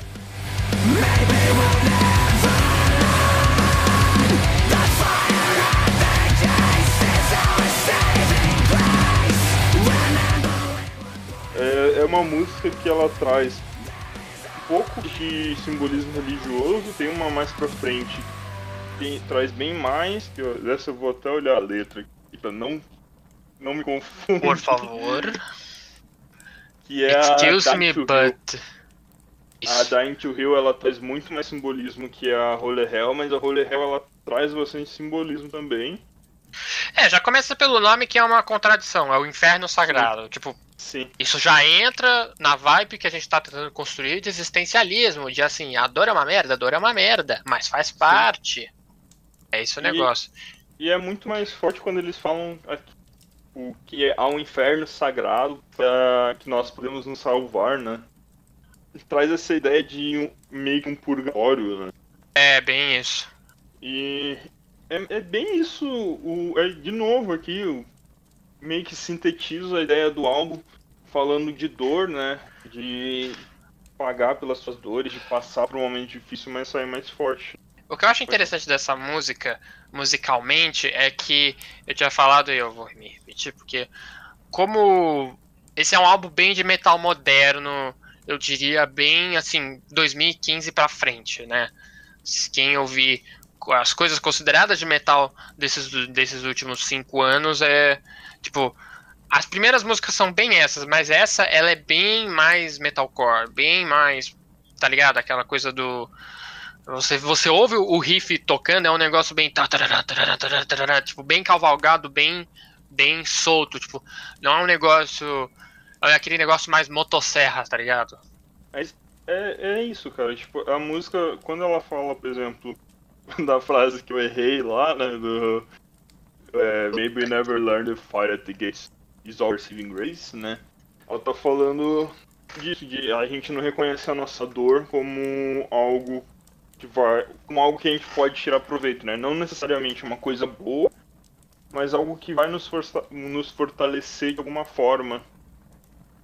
O- a gente não vê uma morte de alguém querido como algo que vai nos trazer ensinamentos, que vai trazer talvez alívio para essa pessoa, né? Voltando por causa da minha amiga, tipo, ela tava é, hospitalizada, então acho que talvez tenha sido melhor assim, ela era cristã. então- Eu, cara, eu, eu tô contigo nessa, Chão, tipo, eu não sei se. Eu não gosto do termo ateu, mas eu sou ateu, não posso fazer nada, saca? E, cara, mas eu, ao mesmo tempo que eu não acredito em Deus, eu não acredito em diabo, eu não acredito em espírito, mas eu quero muito que esteja errado, saca? Principalmente nessa questão do espírito, cara. Porque Cara, eu, é uma coisa assim, eu não acredito, cara, eu não, não consigo é engolir. pessoal, eu entendo. É, Tem muita. É, eu entendo que é uma coisa muito pessoal. Pra mim é o oposto. Eu, eu diria que assim, se me perguntarem qual é a minha religião, eu vou dizer que sou ateu na, na cara dura, porque pra mim isso já é um processo filosófico meu muito pessoal, tá ligado? Eu não faço questão de acreditar em divindades e eu acho que o ser humano, na média, ele fica um pouco melhor se ele não, não se apoiar só nisso, né? Tipo, eu prefiro que as pessoas tentem acreditar um pouco menos, mas eu também não, não faço questão de, de cagar regra e porque porque isso é pessoal. Esse é o negócio. Espiritualidade é uma coisa muito muito muito pessoal e não precisa ser uma coisa restrita da religião. Eu acho que essa é uma dificuldade que muitos ateus têm de entender que espiritualidade é uma filosofia. É, é, no sentido original da palavra, da filosofia sendo o amor ao conhecimento, a espiritualidade é o amor ao autoconhecimento. É a coisa do, do você se desconstruir, desconstruir seu ego e tentar entender o que em você é construção social, vindo de fora, e o que em você é essencial. A- afinal de contas, a essência precede a existência, ou a essência é que pre- ou a existência que eu- precede a existência? Eu fiz psicologia por dois semestres, né? Na verdade, eu larguei no, no- na metade do segundo. E, cara, eu acho que vem muito disso também, essa questão do, eu ser um ateu. Só que, tipo, cara, eu sou ateu desde o ensino médio. Eu fiz o, praticamente uma revolução ateia no, no colégio que eu estudava, que era um colégio católico. Boa, eu, eu, meu herói. Mano, é, a gente era obrigado a assistir missa lá, né? E eu consegui ser expulso de uma missa. então. Ah!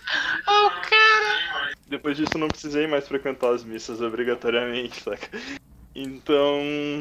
Essa música ela traz a, a questão da religiosidade, o símbolo religioso, mas como não necessariamente uma forma de religiosidade, né? Mas como uma forma é. de intuperação. Eu acho isso interessante, cara. Eu acho, eu, tipo, eu sou um cara anti-religião, eu acho, eu sou contra qualquer forma de opressão. A religião é uma forma de controle, né? Quem disser que não. Pacas. É, quem disser que não, tá, ou tá mentindo, ou não estudou o suficiente, né? Mas. E, mas eu sou muito a favor da fé. Eu acho que a fé individual de cada um é uma coisa que ninguém pode tirar, é uma forma. Não, não, eu não vejo como uma muleta, como muita gente vê, né? Mas é uma forma de apoio muito forte. Você se apoiar numa fé, cara, pode te fazer uma pessoa muito mais forte do que você simplesmente buscar fé em você mesmo. Apesar de que buscar fé em você mesmo também não vai te tornar fraco, necessariamente. É foda, é um negócio que merece respeito. Vamos pra Dimension, que olha. Que riff, né? Nossa.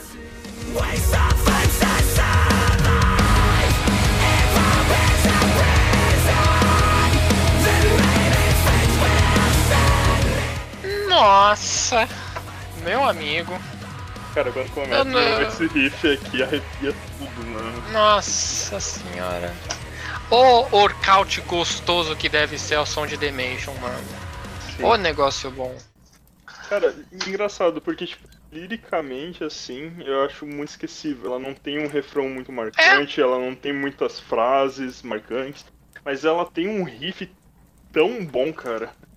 O riff é, dessa música é Nossa. é tão bom, mano. Cara, eu acho que o riff em si, melodicamente, ele não supera a da Hit After, pra mim. Mas as divisões rítmicas, meu amigo. Mas é uma batida que você não consegue. Sua cabeça. Você, mano, você tenta travar sua cabeça, mas não dá, mano. Você tá lá batendo. Bag, né, cara? Nossa. Keep calm e head your fucking bag, é isso.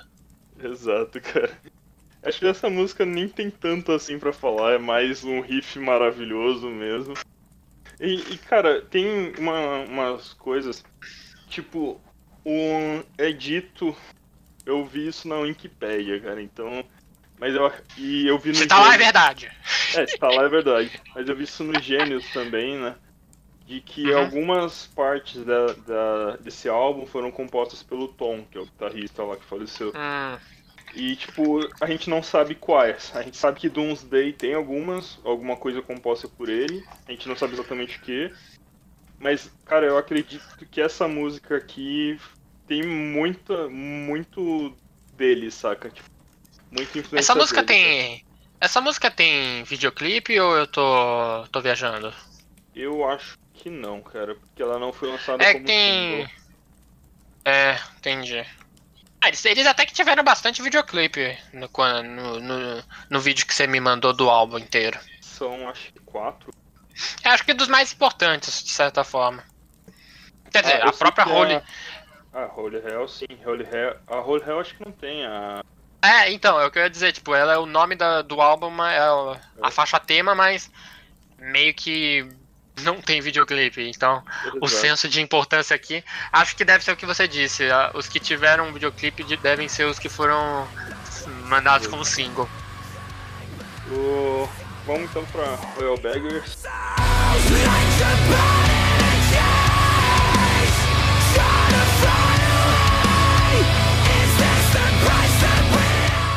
Cara, essa música aqui, eu quando eu ouvi ela a primeira vez, eu chipei na hora e eu esquipei por um tempo. E hoje é uma das minhas músicas favoritas desse álbum.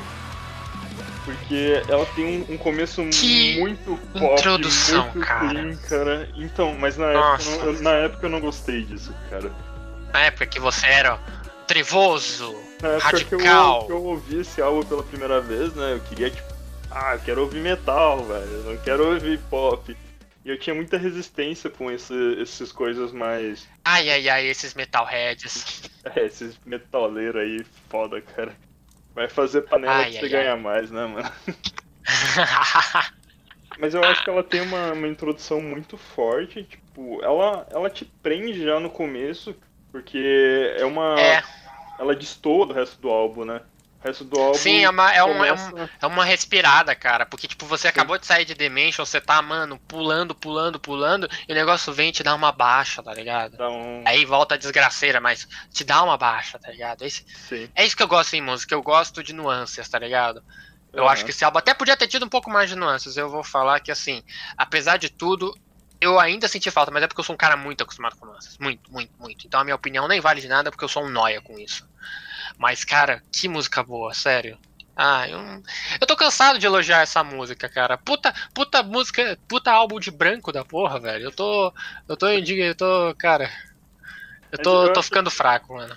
Eu gosto muito dessa música. Acho que liricamente ela acaba se repetindo também, mas ela traz uma, uma questão um pouco diferente nessa questão do Royal Beggars, né?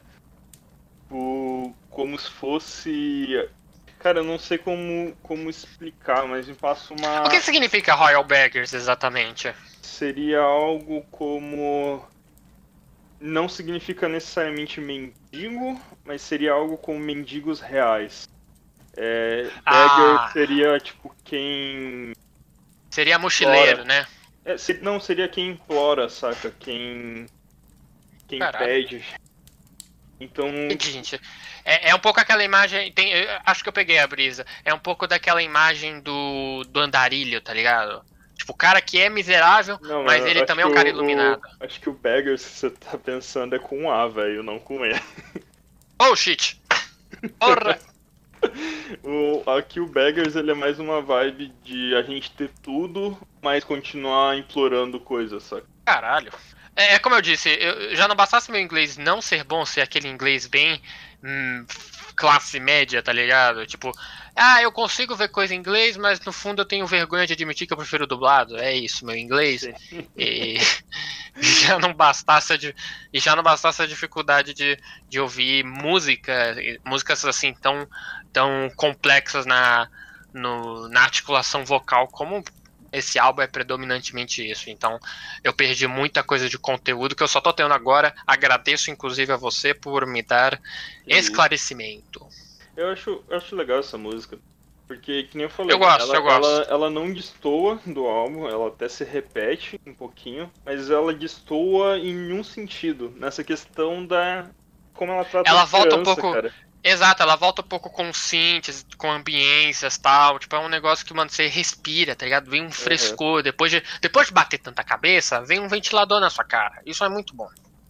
E depois você volta a bater cabeça na Modern Misery, né, cara? Puta que pariu, mas e, cara, nossa, mas. Essa pra mim é a abertura mais forte desse álbum. Quando abre assim, você já para tudo que você tá fazendo, você fala, caralho, mano.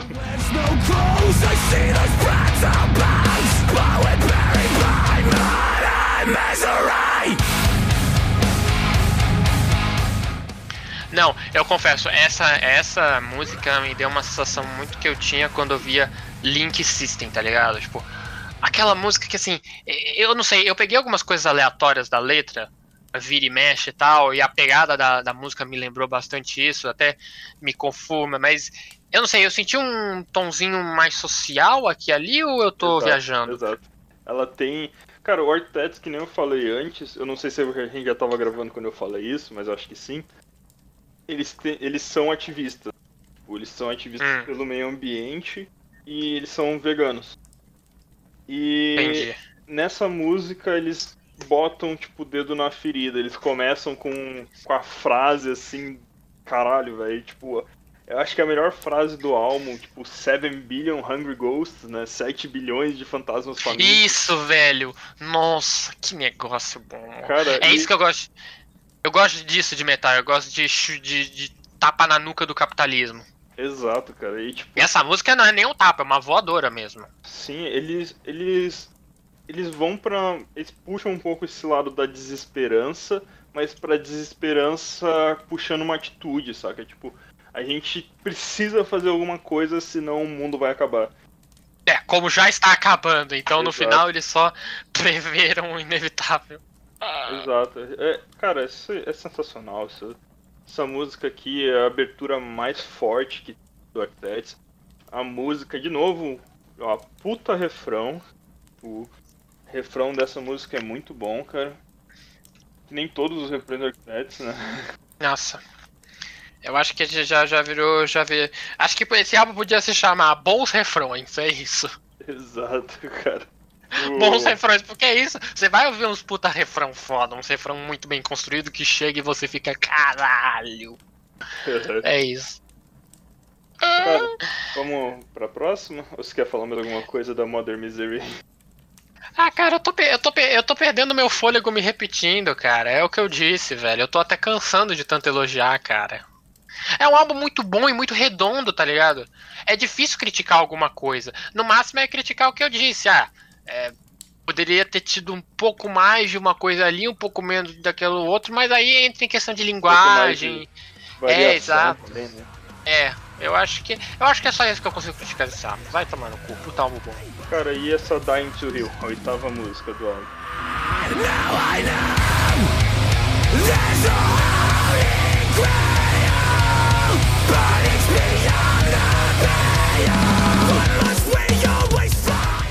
Que acha? Cara, eu tava tentando ouvir ela um pouco antes da gente começar a conseguir entrar em gravação e eu esqueci completamente dela. Então, velho, O problema de variação dessa música é que ele, da, do álbum é que ele gera isso. Eu acabei esquecendo algumas músicas antes de entrar em cal.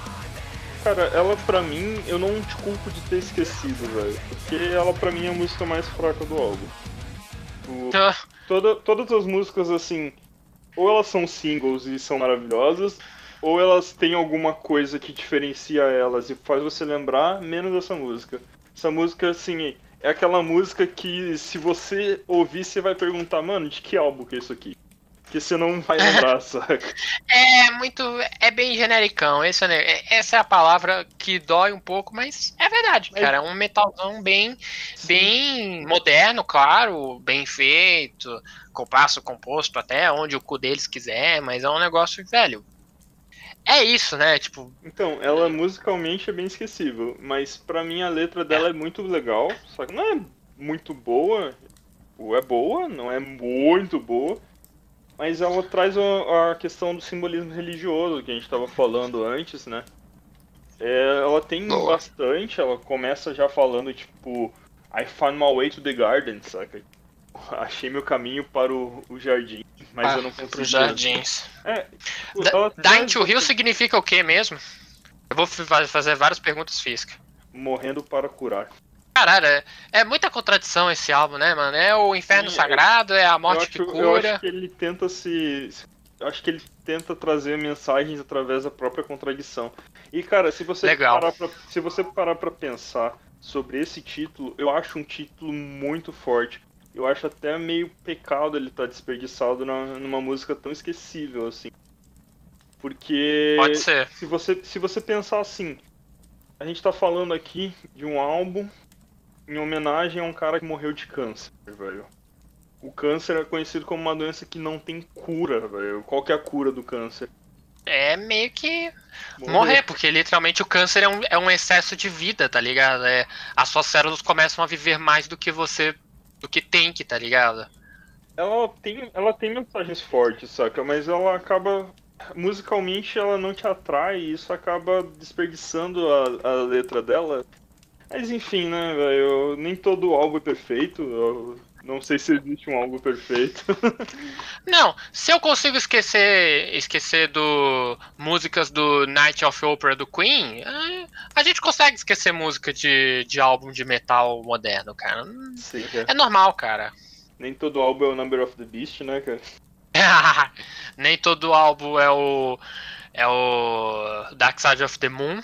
Mas daí a gente entra no que pra mim, na minha primeira audição, foi uma das músicas que eu esqueci e que reouvindo esse álbum pra fazer esse podcast, cara. Cara, que música sensacional. The Seven Circle.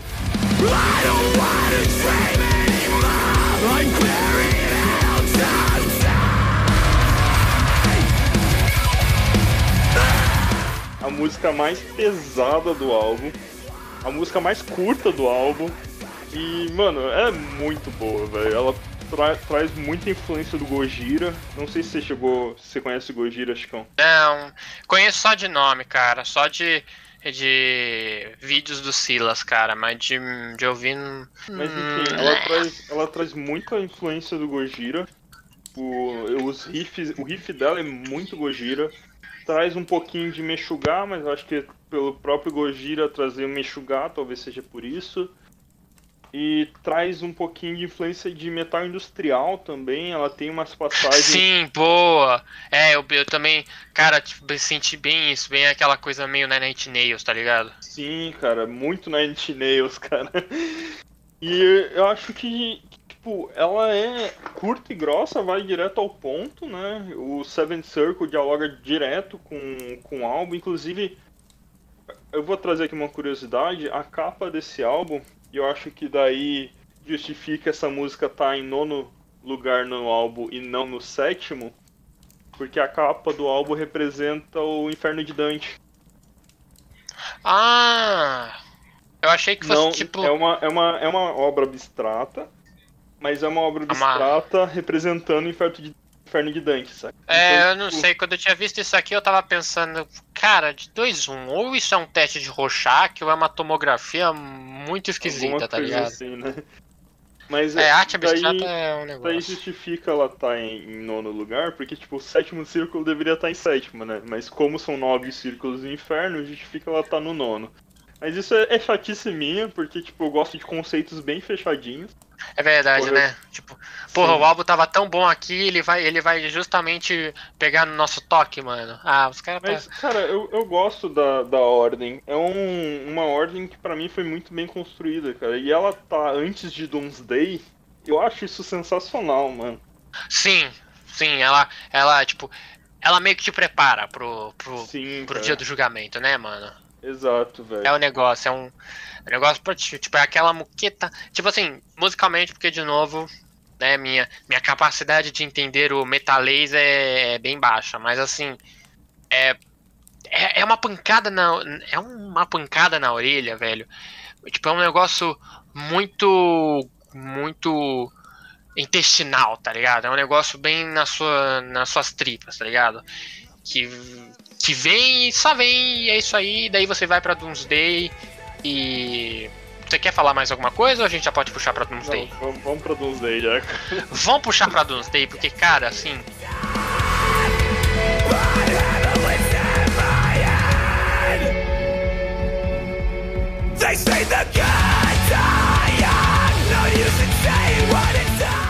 Essa é o. música, velho. Nossa senhora. Eu, vi, eu vendo aquele vídeo que você mandou, que. Pra quem não sabe, eu literalmente, tipo. Eu primeiro comecei a ver no, num vídeo no YouTube com um compilado da, da- das 11 faixas. E, tipo, caralho, que videoclipe, velho. Tipo.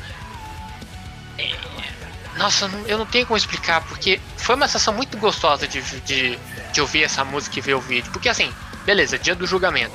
Bagulho 100% é, não 100%, mas por definição uma coisa muito religiosa, tal, um tema que a gente já teria uma im- imagens muito bem definidas. Eu, eu, eu, sinceramente, eu sugiro sem sombra de dúvidas que, que quem curtir a ideia da música veja o videoclipe, cara, porque o videoclipe ele pra mim deu um reflexo muito grande, porque quando a gente pensa em coisas religiosas, assim, é, esses grandes mitos da, da, do imaginário coletivo em cima das crenças judaico-cristãs tal, a gente imagina uma coisa muito.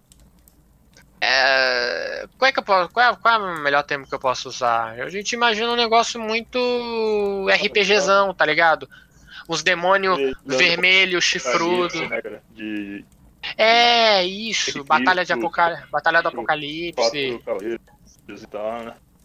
A gente imagina um negócio. A gente não imagina um negócio com esse, com esse viés de terror cósmico, tá ligado? Porque aquele videoclipe, e talvez você vá, vá me dar uma, uma, uma esclarecida quanto à letra da música, mas aquele videoclipe é um negócio muito cósmico, tá ligado? Os caras tá no universo, os caras, tipo, tem um monte de efeito de partículas. é até interessante você falar em horror cósmico, cara, porque essa música, que nem eu falei antes, ela é, tipo, foi a primeira, o primeiro single do álbum, só que ele foi lançado antes do álbum ser anunciado, né? O, não se sabe se já tinha um planejamento de lançar o álbum, ela foi lançada em 2017, o álbum de 2018, foi lançada bem antes. Ela ainda tinha, ela foi com, com o começo dela foi composta pelo Tom e ela fala de, diretamente sobre a morte. Tipo, o refrão dela é muito forte. Porque o, o Apocalipse que tá falando tá falando da morte do Tom, né? Então, tipo, cósmico, aí seria o, o, o medo da perda, né? O, a, Sim. a primeiro refrão é Because when you fade away, it's like a new brand, a brand new Doomsday, né? Quando você desaparece, é um novo apocalipse. E eu acho Foda, velho. essa música você pode ficar uma semana inteira analisando cada, cada pedacinho da letra dela, cada vez que você lê de novo você vai achar um novo simbolismo aqui. A letra dela é, É, tipo, muito velho. é, é muito simbólica, tipo, tem muita metáfora, é, é, sensacional, ela, ela meio que. Aqui sim, eu diria que ela sintetiza o sentimento do álbum, porque é a única música que você tem Que certeza. tem um pouco de tudo, né? É, e você tem certeza absoluta que ela foi feita por causa da morte, só que as outras todas podem relacionar com outras coisas. Exato, e você, você me lembrou, você falando agora da morte do Tom, me veio, me veio essa, essa imagem na cabeça do cara literalmente compondo uma música que, querendo ou não, fala da morte dele e, sabe, meio que é uma, tipo assim, é uma música que um, que com todo respeito, um moribundo escreveu falando sobre a própria morte, querendo ou não, sabe? Então, tipo, No O caso, a negócio letra fica dela foi escrita pelo, pelo irmão, né? Quando eu falo que ele escreveu, Ah. escreveu os riffs. Mas, cara, ele fez isso que você tá falando, só que ele fez na Memento Mori, que é a última música do penúltimo álbum, que é a sequência da Death Defeat. não, nossa, cara, e, velho, é um negócio, mano. Ele fez, tipo, Cara, agora que você falou, música Memento Mori fala sobre ele morrer, cara. Fala sobre o Tom tá morrendo, sabe? E é do ponto de vista dele. nossa. É uma música muito boa. Tem oito minutos, cara. Tem tipo um final é sensacional. E o clipe é em homenagem ao, ao, ao, ao Tom, né? É um lyric, na verdade. Eu recomendo escutar, não esse álbum. Na real, eu recomendo escutar o, o, o álbum antes desse também. Eu- todos os álbuns do Architect, tudo. Tudo muito bom. Cara, é, é, é bizarro você pensar que o cara não conseguiu é, terminar uma música que é sobre a morte dele porque ele morreu. Sabe? Tipo, beleza, quando você puxa pra, pro, pra essa música que você falou do último álbum, o negócio fica mais mórbido, mas aqui ele fica só caótico mesmo, tá ligado? Você pensar, tipo, por esse viés, cara, essa música é sobre a morte dele, e ele não conseguiu terminar ele porque, porque ela morreu. Ah, vai tomando cu, mano. Eu, eu- eu acho que eu vou sair daqui eu vou chorar. Vamos, vamos, vamos chorar. Tá quase terminando já. Fazer um, um rodão de choro. Ela é uma música, pra mim, que se você for apresentar o Architects, apresenta por essa música, foi por onde eu conheci o Architects. E, cara, é uma música que me abriu um mundo novo, tipo, é uma música muito especial pra mim, saca? É, é- cara, é uma música muito boa, velho. Tipo, o- a- os conceitos, ela é uma música comercial, né? Isso não é uma coisa necessariamente ruim. Mas, Não, ao mesmo é- tempo, ela... É até uma inteligência, cara. Tipo, você Sim, conseguir cara. fazer uma boa música comercial num estilo que já, per- que, como a gente já desenvolveu, perdeu-se um caráter comercial bem grande, é um puta crédito. É um negócio que, velho, hoje é pra poucos, tá ligado? E- Acho que esse negócio de fazer uma bons singles de metal. Sim, e foi uma música que trouxe muito fãs pra ele.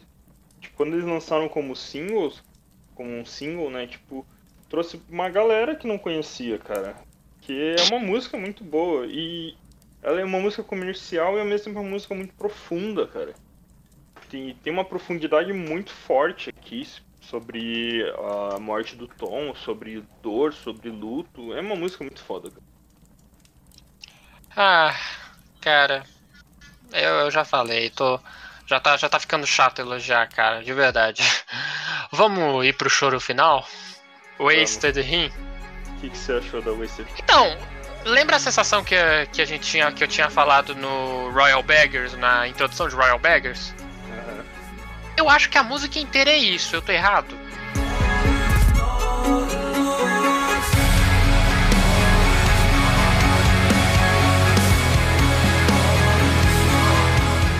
Não. Você chegou a ouvir a, a versão acústica dela?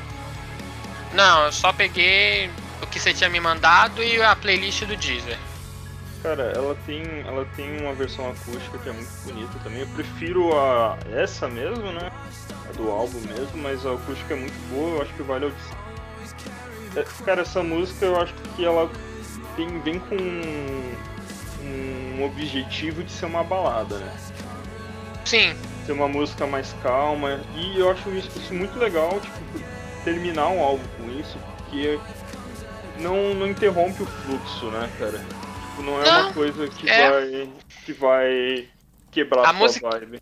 O álbum, ele por definição, ele trata um pouco de luto e de vários estados de espírito, tá ligado? Tipo, se você tem a, a Hate You After, que é um, uma, uma superação mais prática, que vem depois da Death Not Defeat, que é uma superação parcial, daí o Mortal After All, que é uma coisa mais filosófica, daí o Holy Hell, que é de novo que que é também isso. E a Dimension, nesse sentido, eu acho que ela ganha um significado porque ela é bem.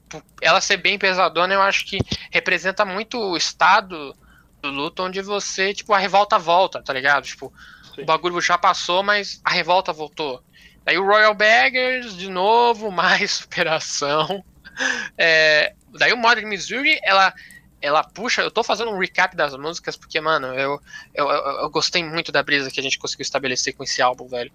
Daí Modern Missouri, ela traz a questão política e eu acho que isso diz muito sobre uma coisa que muitas pessoas que passam por luto acabam se envolvendo, cara. Quantas histórias a gente não vê de, de gente que perde familiares em condições específicas, cara, tipo, cara, eu acho que a primeira a primeira situação onde me vem uma cena na cabeça é provavelmente a família do George Floyd, tá ligado? Tipo, Sim. quando a gente sabe. O mundo que a gente vive é interligado.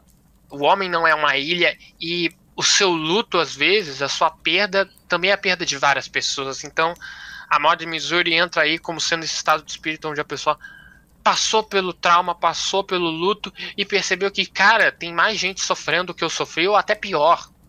E. Nossa, vai tomar no cu, puta música. Daí é Dying to Heal, a gente já concordou que puta música desperdiçada. Daí Seven Circle volta, desgraceira, que a gente adora, do. Nossa senhora, porrada. vamos. Muqueta na orelha, né? O bagulho muito bom. Daí a Doomsday a gente.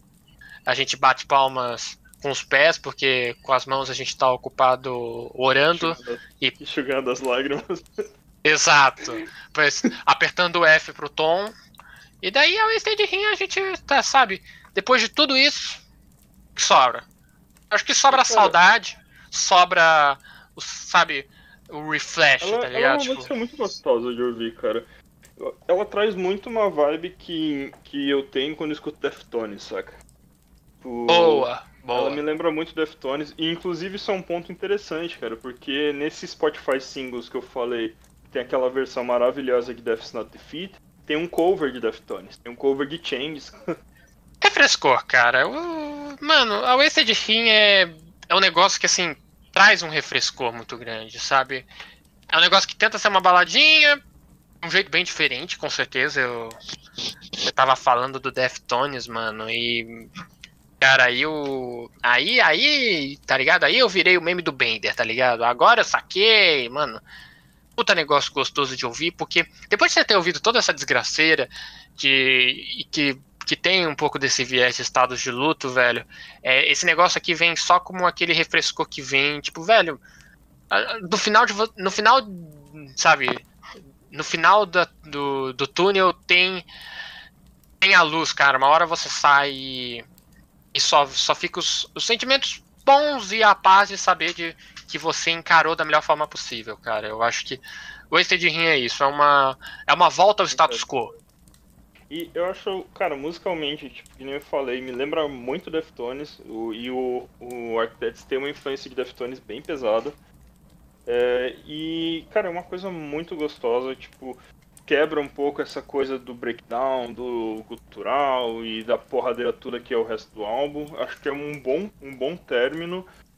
E, cara, liricamente ela traz um, um resumão do álbum. Tipo, ela resgata muita coisa que foi, foi conversada antes, né? Esse álbum, né? E, cara, é, tipo, é, é maravilhosa porque ela termina com uma chave de esperança, cara, não é nem chave de ouro, saca? É tipo, é um negócio, tipo, nem tudo está perdido. Que é, é, É que a falo. frase que começa a música, All is not lost. Só por viés de dúvidas é, anglicanas, a, a Wasted Rim é, é o que? É o. Procura de. Não, não é a procura porque é um. Wasted Rim seria hino desperdiçado. Hino desperdiçado. Tá, entendi. Porra, caralho. Poderia ser. Poderia ser o. poderia ser o título da. Da. Como é que é o nome? Da. Da Into Hill. Hino desperdiçado. Poderia, né, cara? Mas, Ah. cara, eu acho que então a gente já pode encerrar. Eu só quero falar mais uma coisa sobre o Wasted Rim. Ela tem, no refrão dela, ela fala Nothing lasts forever, né? E eu acho maravilhoso. Na letra, tá dizendo, na última frase, tá dizendo Nothing lasts forever. Mas toda vez que eu escuto, eu não consigo não escutar o Sam falando Nothing lost forever. Nada está perdido para sempre. Boa. E eu acho que é isso, saca? Tipo, isso define essa música, cara. Nem tudo está perdido. E nem tudo está perdido para sempre. Sim, é. É a aceitação que te traz paz, porque no final. É, sabe, no final, por pior que as situações pareçam, elas não são uma danação eterna, não é um inferno absurdo, não é o sétimo círculo. No final é. É isso, tá ligado? É, é a vida tudo é e. passageiro, né, cara? Tudo, Tudo é- passageiro. A única coisa que é eterna é a própria permanência das coisas, tá ligado? E nós somos assim e vamos continuar sendo. E, velho, eu acho que é. É, uma- é, é muito bom pra mim saber que tem artistas que. que pensam em tal nível, tá ligado? Tipo. É, eles são que são pessoas pra frente, que né, não se apegam a, a deuses do passado, mas que que também não deixam de se apegar às coisas boas, tá ligado? Tipo, e conseguem fazer um. Cara, uma puta peça como essa, de uma forma tão íntima, com tanto amor, amor e, e, sabe, incondicional, cara. Agora, tipo, velho, esse álbum acho que se tornou um dos meus favoritos por causa desse, desse programa, mano. Porque é, Pô, velho, que saber bom, que mano. ele tem. Saber que uma coisa pode ser feita com, tanto, com tantos níveis de significado, cara. Mesmo que não seja perfeito, beleza, cara. Mas, tipo, velho, precisa ser, usar né, a, usar a arte como forma de lidar com o luto e a tristeza é um negócio que, pra mim, não tem preço. Eu acho que a música, no final, é a verdadeira religião, né? Vamos concordar que poucas coisas podem bater o que um artista, o que um músico faz pra, pra lidar com a dor, pra encarar seus dias melhores, mano. O bagulho aqui ficou. Ficou como? Ficou profundo. Então vamos terminar no alto astral antes que a gente comece a chorar. Nota pro álbum. É 10 Fs pra um tom.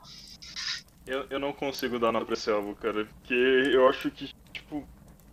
Ele é muito pessoal pra mim, sabe? Tipo, eu realmente. Cara, se eu fosse dar uma nota, eu acho que seria 10, talvez não fosse justo. Porque. Ele tem suas falhas, que nem todos os álbuns, apesar de a gente não ter falado tanta falha assim, né, cara? Tipo, ele pode não, não ser um álbum perfeito pra você, então. Mas É, eu pra mim mesmo. Pra mim mesmo é um álbum bem restrito, sabe? Tipo, é um álbum que eu ouviria no meu workout, tá ligado? Porque eu já não sou um cara muito do metal. Mas é aquela coisa, sensibilidade artística faz você ver as coisas de outra maneira, não é mesmo? Então, eu acho que se eu fosse dar uma nota seria 10. Não tem outra nota pra eu dar. E, cara, é um álbum maravilhoso, um álbum que eu gosto muito. E que eu acho que eu sempre vou gostar, saca? E eu tô muito feliz de, ter, de poder falar dele aqui, mano. O- E então, assim, né? Se você gostou do programa, gostou desse novo formato, é, quer recomendar álbuns pra gente falar, manda um e-mail pra gente. Vale tudo. cast- É, vale tudo. Não tem cast, arroba Vale. Se vocês quiserem que a gente faça uma análise de MC Brinquedo, a gente vai fazer, porque vai dar view pra caramba e a gente quer mais, que é não, né, lucrar. cara? Por que não? Por que, que a gente não faria uma análise desse brinquedo? Mas Eu sou super a favor. Eu também. Próximo mano. programa, inclusive. Mentira. A gente já tem outra, a gente já tem outra pauta pro próximo programa.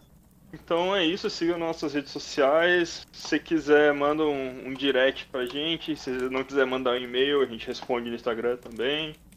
Então, próximo programa, Chicão, vai ser sobre aquela banda mesmo lá?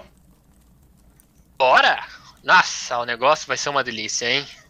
A gente Então vai a gente- continuar um pouquinho no metal, mas a gente vai fletar com outra coisa que a gente que eu gosto Cara. muito, que é black music. Então se preparem pra ver eu me soltar, cara, porque eu vou falar de Sister Rosetta, vou falar de soul music, de Tim Maia, de Mano John Mayer, o bagulho vai ser uma delícia, assista. Mas vai ser do mesmo quadro, a gente vai falar sobre uma banda que se chama Zeal and Ardor. É uma banda. Eu acho que é americana. Mas agora eu não tô com muita certeza não, cara. Mas Olha é uma banda que mistura black metal com black music, né, cara? Tipo, Que combinação, que combinação pitoresca, não é mesmo? Black com black. Um salve uma pra banda- toda a cultura black. Exato, e é uma banda que ressignifica muita coisa, cara. Tipo, ela ressignifica o black metal de uma forma sensacional. Mas eh, eu não vou me adiantar muito aqui. Então é isso, manda e-mail, siga nas nossas redes sociais. E falou, até a próxima. Sos. Esse podcast foi editado pela empresa Enzo Zanotti e outros serviços. Nha.